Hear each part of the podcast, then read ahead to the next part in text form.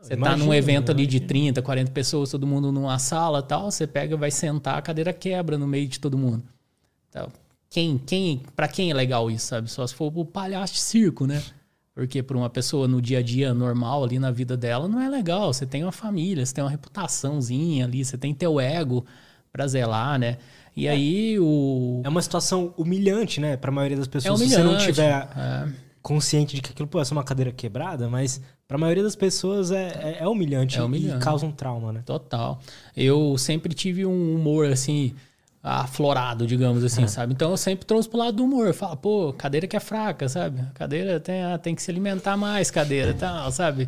Pra, pra não doer pra você, né? O humor é uma forma de proteção. E, inclusive, usei muito isso na adolescência e na infância também, sabe? Antes de ser zoado, você se auto-zoou ali pra sofrer menos, entendeu? Então, é um mecanismo de defesa. É um né? mecanismo de defesa total.